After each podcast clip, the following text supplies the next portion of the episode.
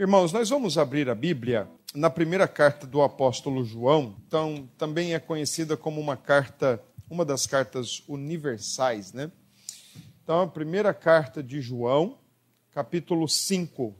Além do Evangelho e além do Apocalipse, o apóstolo João também escreveu as, as três cartas, que são conhecidas como cartas gerais. Né?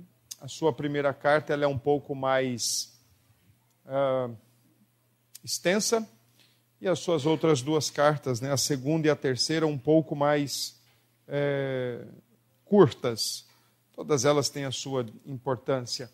Nós vamos olhar para a primeira carta, capítulo 5, primeira carta de João, capítulo 5. Nós vamos ler dos versos 18 até o 21, né, o finalzinho mesmo da carta. Esses quatro versículos nos servirão para nossa exposição. Bom, nós já estamos, creio eu, familiarizados, estamos usando os domingos do mês de junho para falar sobre idolatria. Nós temos é, olhado para as Escrituras e falado sobre esse tema, sobre idolatria. Então, nós já temos bastante coisa falada, dita aos irmãos, exposta aos irmãos através das Escrituras. E hoje pela manhã nós trabalhamos o capítulo de Êxodo 20, versículos 3 e 4, exatamente para mostrar que o Senhor Deus, quando dá a lei ao seu povo, ele dá a lei ao seu povo que acabara de ser liberto do Egito, e assim como eles tinham sido libertos, a lei foi dada para que eles fossem mantidos livres e não para que pudessem retornar ao Egito ou se aprisionar de novo a qualquer que fosse a situação especialmente no quesito da pluralidade de divindades no Egito e a questão da própria idolatria externa em si, a, a, construção de imagens que tentariam representar de alguma forma o ser de Deus, o que é veementemente impossível e também proibido nas Escrituras. E agora à noite, eu quero também falar sobre isso, sobre o cristão e a idolatria, se ela é ou não de fato um perigo para nós cristãos. Porque é como eu bati na tecla hoje pela manhã e também quero bater na tecla agora à noite. O fato de nós não termos em casa qualquer aparato religioso, o que quer que seja, uma imagem, uma estátua, um altar, um pôster, um quadro na parede, o fato de não termos isto em casa não significa que nós estamos imunes a idolatria. Pelo contrário, ela pode sim alcançar o nosso coração, ela pode tomar o, o, o, a direção do nosso coração, tomar a, o foco do nosso coração, e é importante que a gente esteja atento a isso. Êxodo 20 ensina isso, e 1 João também ensina isso. Então vamos ler o texto? 1 João capítulo 5, verso 18. O texto diz assim: Sabemos que todo aquele que é nascido de Deus não vive em pecado. Antes, aquele que nasceu de Deus o guarda, e o maligno não lhe toca. Sabemos que somos de Deus e que o mundo inteiro jaz no maligno. Também sabemos que o Filho de Deus é vindo e nos tem dado entendimento para reconhecermos o verdadeiro Deus e estamos no verdadeiro, em seu Filho, Jesus Cristo. Este é o verdadeiro Deus e a vida eterna. Filhinhos, guardai-vos dos ídolos. Amém. Irmãos, enquanto eu preparava esta mensagem, eu comecei a pensar que nós vivemos no mundo das réplicas. Nós vivemos no tempo onde tudo é muito facilmente e desmesuradamente replicado. Artigos como tênis, roupas, bolsas, relógios e tantas outras, tantos outros itens desta lista são réplicas, são replicados com muita facilidade, com muita velocidade, e é interessante porque a cada dia que passa as réplicas vão ficando cada vez mais próximas daquilo que é de fato o original. E se você não tiver um olhar talvez muito bem treinado ou a informação prévia de que aquilo é uma réplica. Aliás, réplica, né, irmãos? A palavra réplica já ela é uma palavra que ameniza, que atenua a ideia de pirataria mesmo, né? O falso que faz ali uma perfeita imitação ou uma aproximação do que é o original.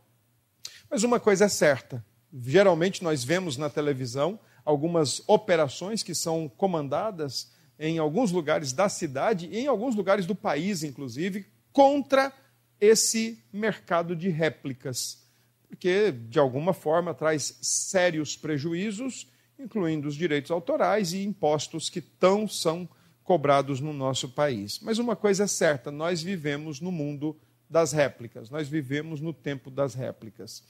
E, de fato, isso pode acontecer também conosco no que diz respeito à religião, ou no que diz respeito ao próprio Senhor Deus.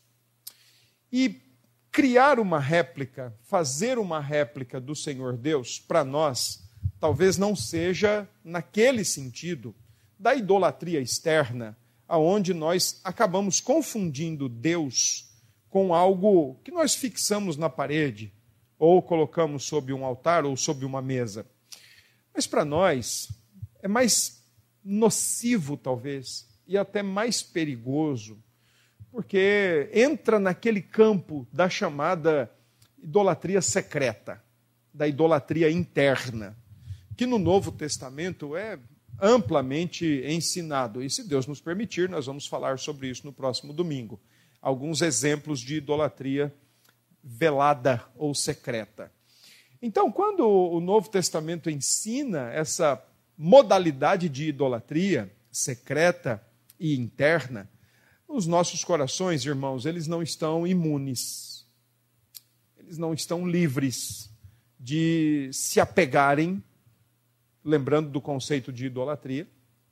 Eles não estão imunes, eles não estão livres de se apegarem a algo ou a alguém de forma amorosa e confiante e fazer daquilo o nosso Deus.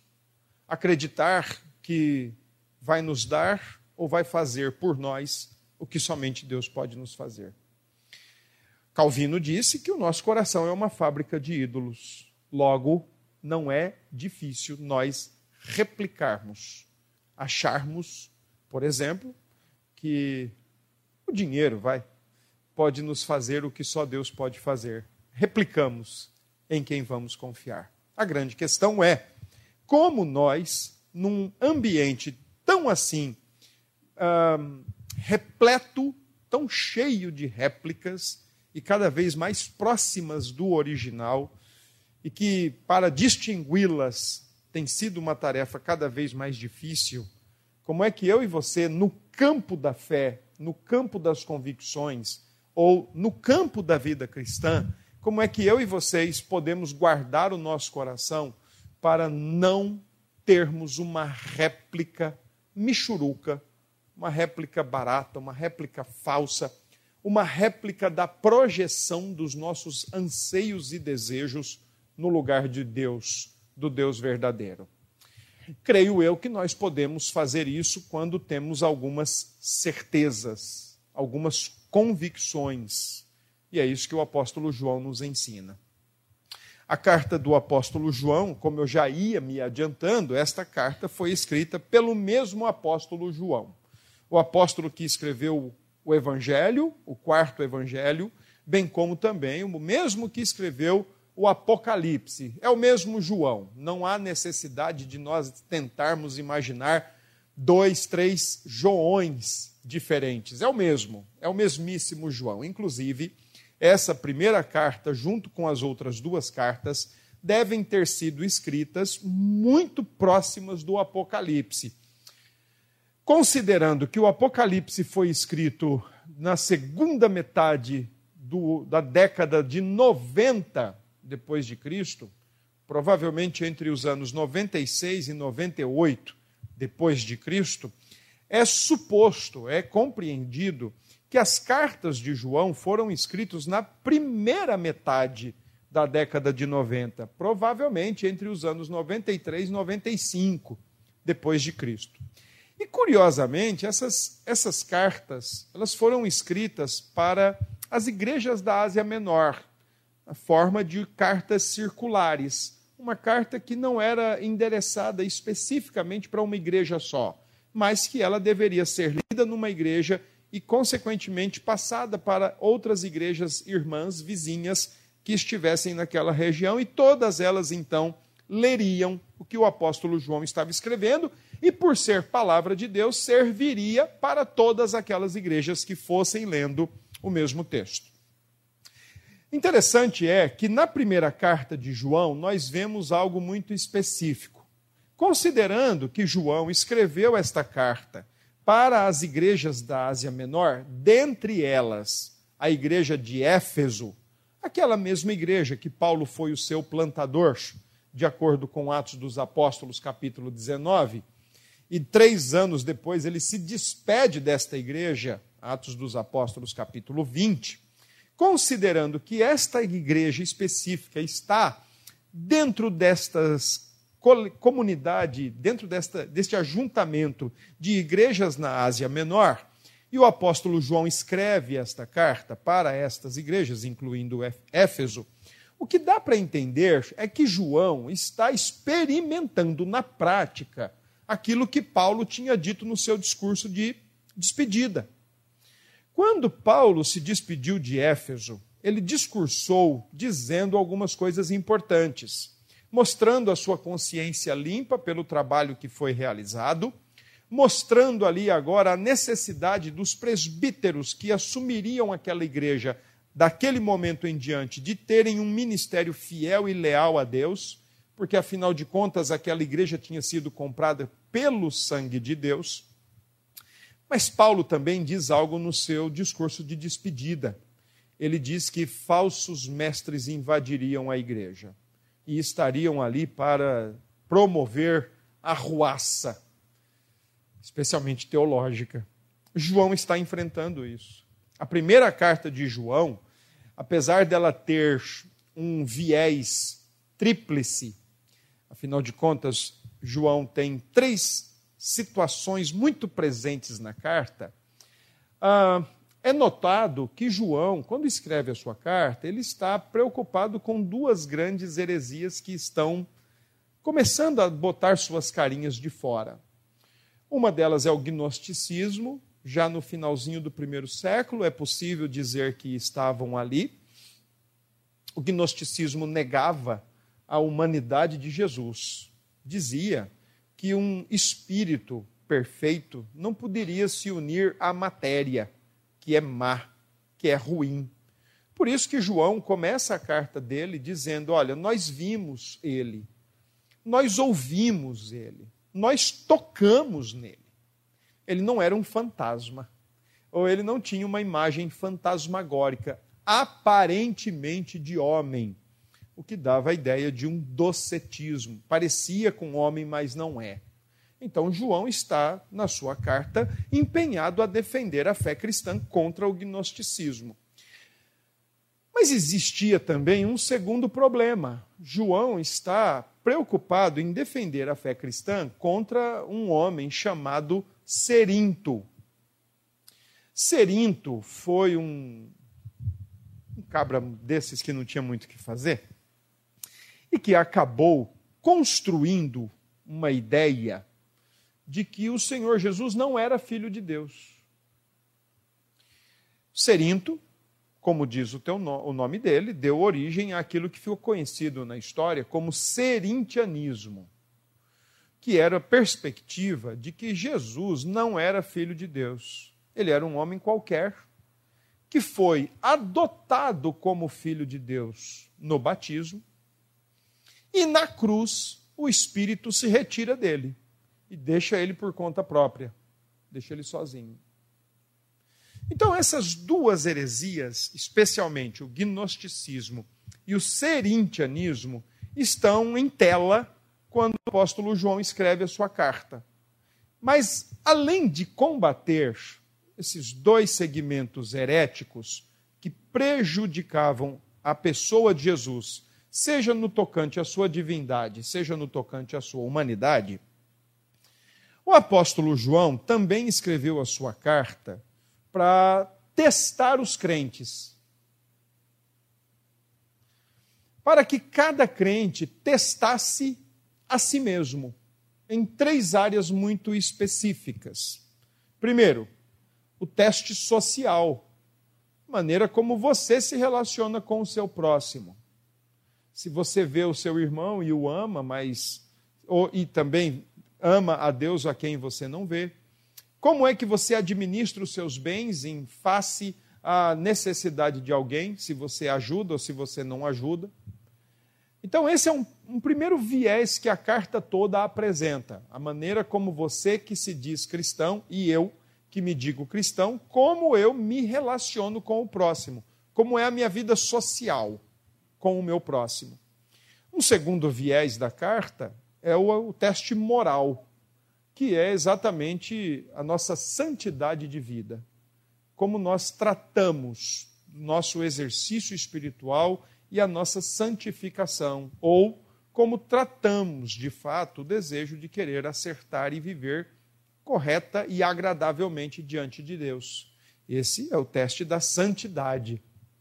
Por último, João também fala do teste da, do teste da doutrina, se estamos crendo corretamente ou se estamos pensando que cremos corretamente, mas na verdade estamos com algumas heresias dentro de nós. E esses três testes, eles vão então pela carta toda e sem qualquer possibilidade de serem separados.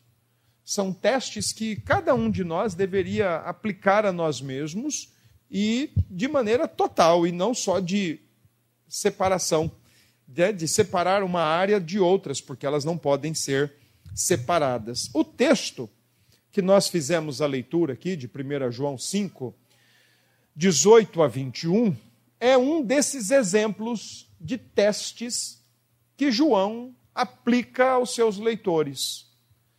Todavia, ele está aplicando um teste doutrinário, ou a maneira como eu e vocês, como cristãos, nos relacionamos com a verdade de Deus, a doutrina, a verdade revelada de Deus, e como essa verdade, de alguma forma, rege e orienta a nossa prática de vida especialmente no tocante aos ídolos.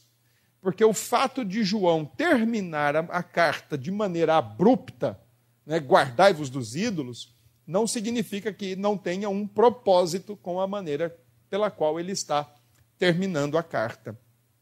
Então, no texto, nós temos aí pelo menos três convicções que todos nós, em, em se tratando de verdade de Deus, em se tratando da doutrina, não se pode abrir mão delas. Pelo contrário, tem que serem muito bem conhecidas e certamente orientar as nossas vidas práticas, se nós quisermos nos manter seguros e imunes, ou pelo menos livres, guardados de qualquer possibilidade de idolatria interna.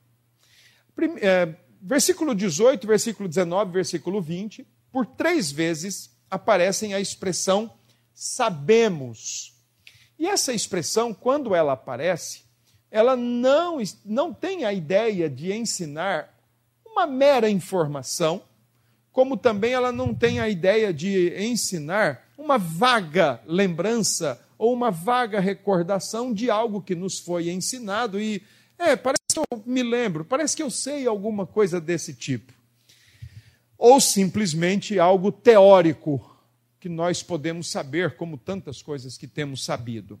Mas a palavra que João usa nesses três versículos, 18, 19 e 20, são palavras especialmente selecionadas pelo apóstolo João no que diz respeito à nossa relação com a verdade de Deus. As, a palavra sabemos, elas dão a ideia, a palavra sabemos, quando, conforme ela é usada, dá a ideia de certeza convicção.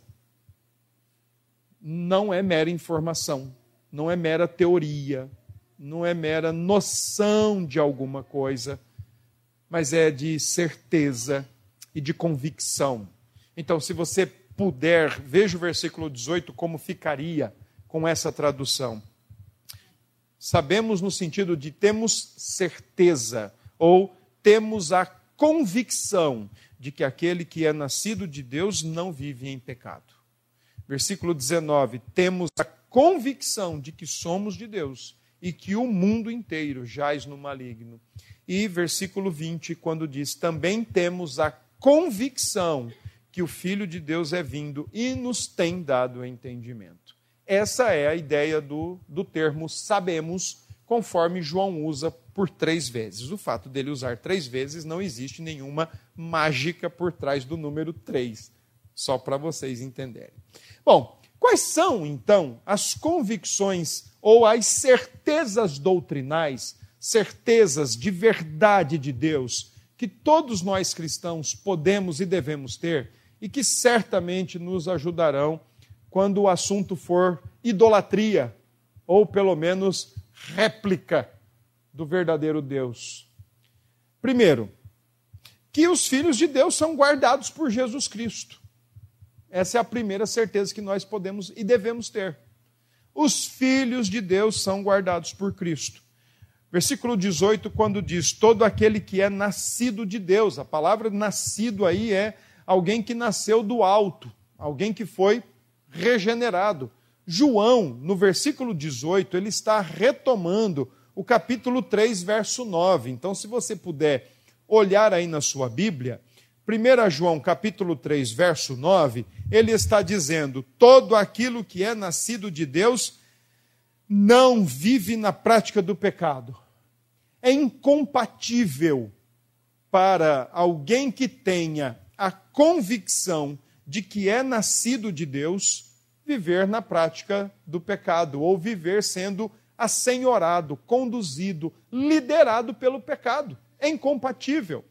A maneira como João escreve no capítulo 5, verso 18, aquele que é nascido de Deus, ele coloca o verbo numa forma muito específica que dá a ideia de uma condição permanente. Isso significa dizer que aquele que nasceu de Deus, ou, como diz lá no Evangelho, nasceu do alto, nasceu do Espírito, nasceu de novo, nasceu de uma vez por todas novamente. Ou foi nascido de novo de uma vez por todas. A doutrina da regeneração, conforme ensinada nas Escrituras, ela não permite quebra, ela não permite intervalos, ela não permite interrupções por pecado qualquer. Todavia, aquele que nasceu de novo tem a certeza que não pode viver na prática do pecado, ou não pode viver pecando, o que seria a ideia que está no versículo 18. Porque é incompatível, é incoerente alguém dizer: Olha, eu nasci de novo, eu nasci do alto de verdade, eu sou uma nova criatura, sou filho de Deus, então agora eu sou um regenerado, e continuar na prática do pecado. Não quer dizer que não pecamos pecamos, ainda estamos neste mundo. Mas a nossa relação com o pecado não poderia ser uma relação de flerte ou de namoro, de ver o nosso pecado todos os dias, mas deveria ser aqueles encontros indesejados, aqueles encontros que a gente faz de tudo para não ter. Ou como chamavam os puritanos no passado, deve ser um acidente, porque agora a nossa dedicação como nascidos de novo é de viver e agradar a Deus, é de viver e amar a esse Deus, é de viver para glorificar a Deus. No entanto, o texto segue dizendo: aquele que nasceu de Deus o guarda e o maligno não lhe toca.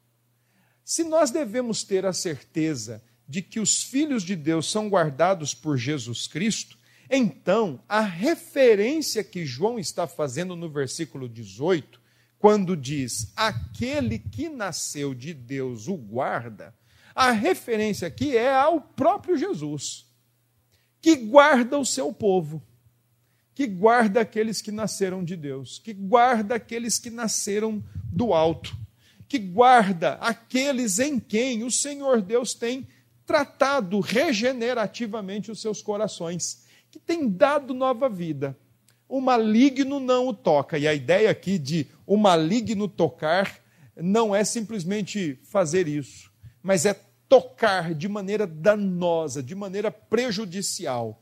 Lembremos-nos, por exemplo, quando o Senhor Jesus mesmo disse a Pedro: Pedro, Pedro, Satanás pediu para vos ir andar, mas eu roguei ao Senhor.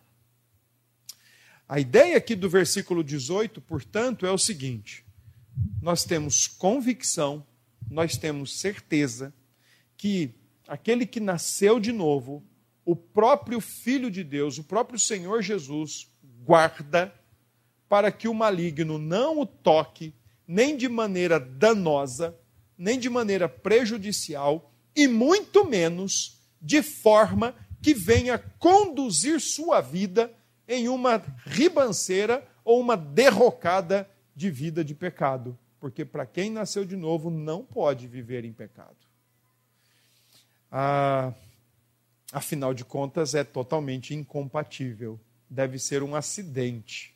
Aquilo que um dia talvez tenha sido hábito na nossa vida, aquilo que um dia deve ter sido rotina, aquilo que um dia pôde ser tão assim é, habitual na nossa vida, agora, por fato de sermos nascidos de novo, guardados pelos filho, pelo Filho de Deus, de não sermos conduzidos, como diz Paulo aos Efésios, que aqueles que não estão em Cristo são conduzidos pelo príncipe da potestade que opera nos filhos da desobediência. Então, para nós agora não é mais um hábito, não é mais uma postura, deve ser um acidente e muito, mas muito bem evitado por cada um de nós. No versículo 19, estamos aí com a segunda convicção. E a segunda convicção é que nós somos filhos de Deus e não do mundo somos filhos de Deus e não do mundo. Uma vez que o texto diz, sabemos que somos de Deus, isso tem a ver com a convicção anterior. Uma vez que somos regenerados e agora não temos mais uma vida conforme tínhamos habitualmente no passado, significa que somos de Deus. Mas a segunda parte do versículo é onde eu quero tratar com os irmãos porque diz aí que o mundo inteiro jaz no maligno. Satanás, como também ele é conhecido na Bíblia, é o maior parasita que já existiu na face da criação. Satanás é o maior parasita que já existiu na face da criação. Aliás, esse é um termo, inclusive, usado dentro da teologia para se referir ao próprio Satanás. Por que, que ele é um parasita? Porque um parasita, ele não cria nada. Um parasita, ele não traz nada à existência, mas ele se aproveita do que já existe. E ele quer se apossar ou se apropriar do que já existe. Portanto, versículo 19, irmãos, não deve e jamais poderia ser compreendido como João dizendo que o mundo agora está na propriedade de Satanás ou pertencente a Satanás. O mundo é de Deus. Salmo 24 diz isso: do Senhor é a terra, ou do Senhor é toda a criação, toda a sua plenitude e todos os que nela habitam. É de Deus. Ele não tem nada. Como parasita, é claro, ele é aquele que quer tomar para si, que quer destronar, que quer distorcer, que quer fazer do jeito dele. Agora, quando João diz que o mundo inteiro jaz no maligno, tem duas questões aqui que nós precisamos entendê-las e entendê-las bem. Primeiro, mundo aqui, João não está usando ou utilizando na ideia de local de habitação, planeta. Mas ele está usando na ideia de seres humanos em geral, pessoas, humanidade em geral. E quando ele fala de jaz no maligno, a ideia do texto é que o mundo está dormindo nos braços de Satanás. Como que se fosse, sim, uma ama cuidando ali daquelas pessoas. Portanto, o que João está querendo dizer é: uma vez que nós somos de Deus, e isso já nos foi dado por obra e graça de Jesus Cristo, nova vida, Não tem como nós mais nos assemelharmos ou nos aparentarmos ao mundo que jaz no maligno, ou que dorme nos braços de Satanás de maneira passiva e que está ali dormindo, vegetando nos braços deste grande parasita. Porque nós temos recebido nova vida, nós estamos com Cristo e Cristo está conosco. Então não dá para a gente tentar se deixar levar pelos sistemas, pelas ideias, pelas réplicas, pelas réplicas do nosso mundo que ensinam e que são muito bem pensadas, muito bem planejadas, muito bem desenhadas para fazer você sentir a maior necessidade de ter algo, porque senão você vai ser a pessoa mais infeliz da face da terra se você não tiver aquilo. Não sei se vocês já repararam nos comerciais de TV, nas propagandas de TV, que são horas e horas e horas e horas e horas pensadas, muito bem elaboradas, para fazer você sentir a necessidade de ter aquilo. Eu preciso ter aquilo. Talvez se eu tiver isso, eu vou ter mais aceitação. Se eu tiver isso, eu vou ter mais respeito. Se eu tiver isso, eu vou ter mais presença e por aí vai. Existe uma ideia chamada ponto de contato, que é muito utilizada nesse ambiente de marketing e publicidade, que é exatamente fazer o, o, o, o produto anunciado encontrar com aquilo que você precisa sentir como necessário. Bom, uma vez que nós somos de Deus e nós temos entendido que o mundo jaz nos braços do maligno, de maneira passiva, de maneira vegetativa, inclusive, de maneira insensível ao Senhor Jesus, não se pode acreditar que devemos entrar nesse caminho de assumir qualquer réplica, de acreditar que precisamos mesmo de algo ou de alguém para realmente fazer por nós e em nós aquilo que só Deus pode fazer. Ele já é nosso e nós já somos dele. Qualquer outra coisa é réplica barata, não vai cumprir com a sua palavra. A terceira convicção está no verso 20, e essa talvez seja a mais importante do texto. Afinal de contas, por três vezes, João repete a palavra verdadeiro. E nessa palavra, existe um, uma coisa muito específica. Quando João usa a palavra verdade, é a palavra grega aletheia. Mas quando João usa a palavra verdadeiro, é a palavra grega aletinos. E pelo fato de João enfatizar três vezes essa palavra, ele está dando a entender para nós o seguinte: que agora a gente sabe não o que é a verdade apenas, mas nós também temos sabido, nós temos convicção de que nós já conhecemos o que é genuíno, do que é real. A palavra verdadeiro, então, como João usa, é exatamente o seguinte: olha, ele está dizendo, temos a convicção de que o Filho de Deus é vindo ao mundo, nos tem dado entendimento para reconhecer o genuíno o real.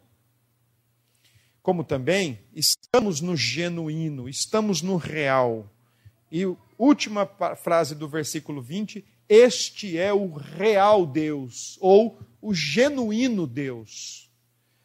Irmãos, quando João diz isso, é meio que se confundir com Deuteronômio 6,5. Ouve, pois, Israel, o Senhor vosso Deus é o único Deus. Só que agora João está aplicando isso ao próprio Senhor Jesus. E qual o grande detalhe disso? Fazer frente ao gnosticismo, que ensinava que Jesus não tinha um corpo humano, porque um ser espiritual não pode se unir à matéria, mas também fazer frente ao serintianismo, de quem ensinava que Jesus não era filho de Deus, que ele tinha sido adotado no batismo e abandonado na cruz. Então, quando João diz estamos e este é o verdadeiro Deus, ou é o Deus real, o Deus genuíno, e a vida verdadeira, a vida real, eterna, João está dizendo: o que passar de Jesus é réplica.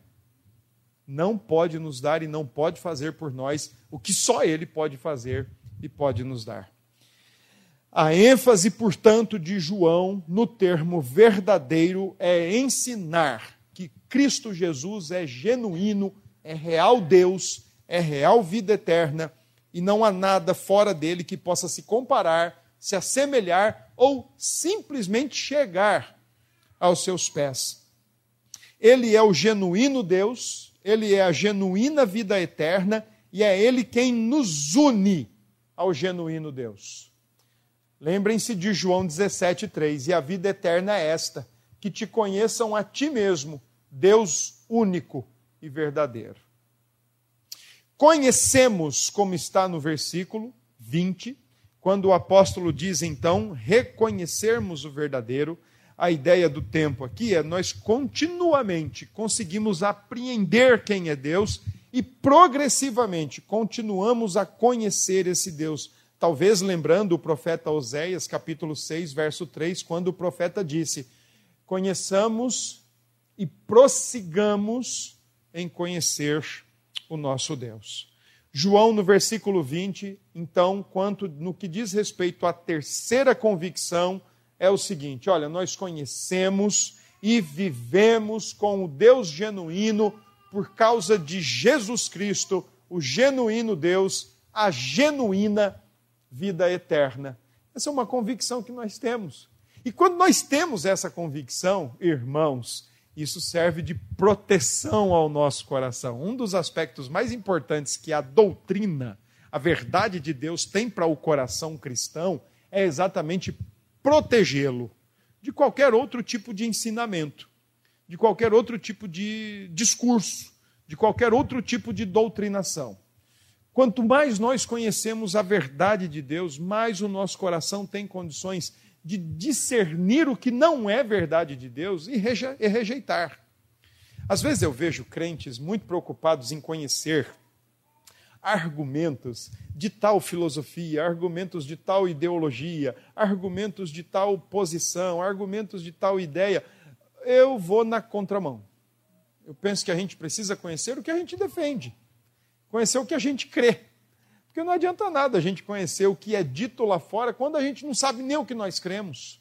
Quando, represent, quando apresentamos uma vida é, pobre, uma vida vazia de conhecimento bíblico, de conhecimento da verdade de Deus. Quando, quando a nossa vida é assim, vazia e pobre do conhecimento real, do genuíno Jesus Cristo, o nosso coração se torna uma presa fácil para qualquer tipo de discurso. A gente começa a não ver tanto problema assim. Olha, eu estava escutando isso. Não, mas olha, eu achei que não tinha tanto problema. Eu não vi tanta dificuldade com aquilo.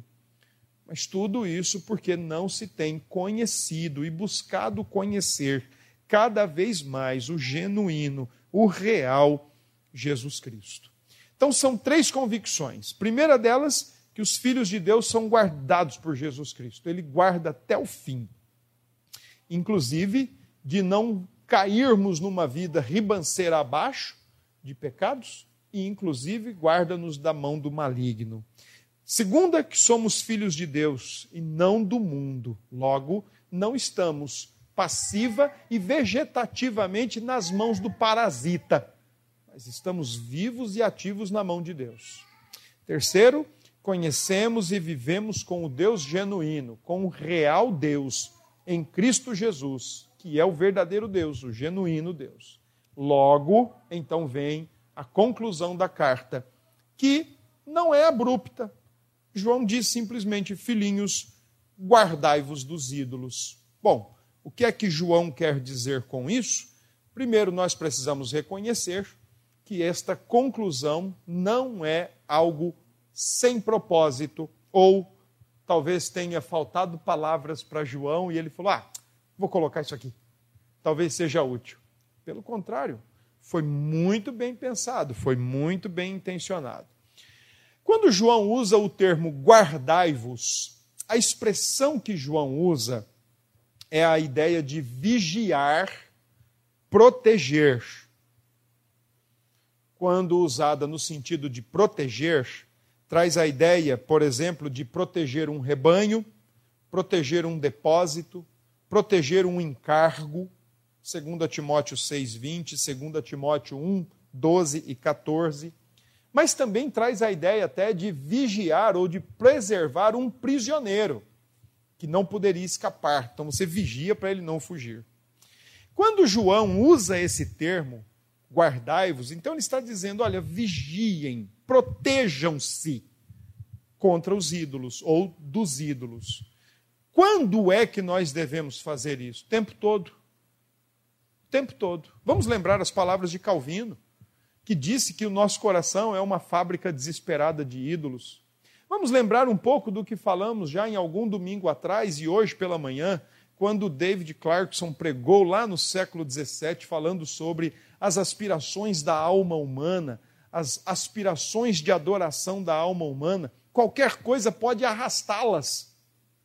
Então, as aspirações da alma humana que deveriam ser totalmente direcionadas e devotadas na nossa adoração e no nosso serviço a Deus, acabam sendo arrastadas e devotadas a qualquer coisa ou a qualquer pessoa. E com isso, estabelecemos um ídolo. Fazemos exatamente o que o versículo 3 de Êxodo 20 proíbe passamos a ter outros deuses diante de Deus. Ou colocamos os nossos ídolos contra Deus ou justapostos ao Senhor Deus no nosso coração. Quando João usa o termo guardai-vos no imperativo, presente, plural, isso tem algumas ideias importantes. Quem é que deve se guardar? Todo o cristão. Todo. Não há nenhum aqui, a começar por mim, talvez, que seja imune à possibilidade de criar um ídolo no coração, de fazer os seus desejos os seus ídolos do coração. Não há. Quando devemos vigiar e proteger o nosso coração contra ídolos, contra essa produção de ídolos? O tempo todo, o tempo presente no grego sempre dá a ideia de uma ação contínua. Então não é só no sábado, talvez, ou não é só quando estamos em aperto, ou não é só quando estamos numa situação mais delicada. O tempo todo. O tempo todo guardar o coração. Lembrem-se que Deus, quando dá a sua lei, cerca o seu povo para que eles permaneçam livres e não voltem à servidão. E ser, ser, e ser servidor ou ser servo de um ídolo é a pior escravidão que pode existir no coração humano. Você começa a só olhar para aquilo, ter o seu coração somente naquilo e levar os seus joelhos a se prostrarem perante aquilo.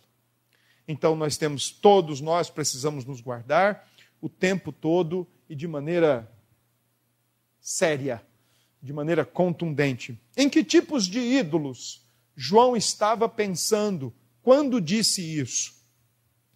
Provavelmente João poderia estar dando uma advertência geral, afinal de contas, a, a idolatria do primeiro século ela era espalhada, ela era maciça.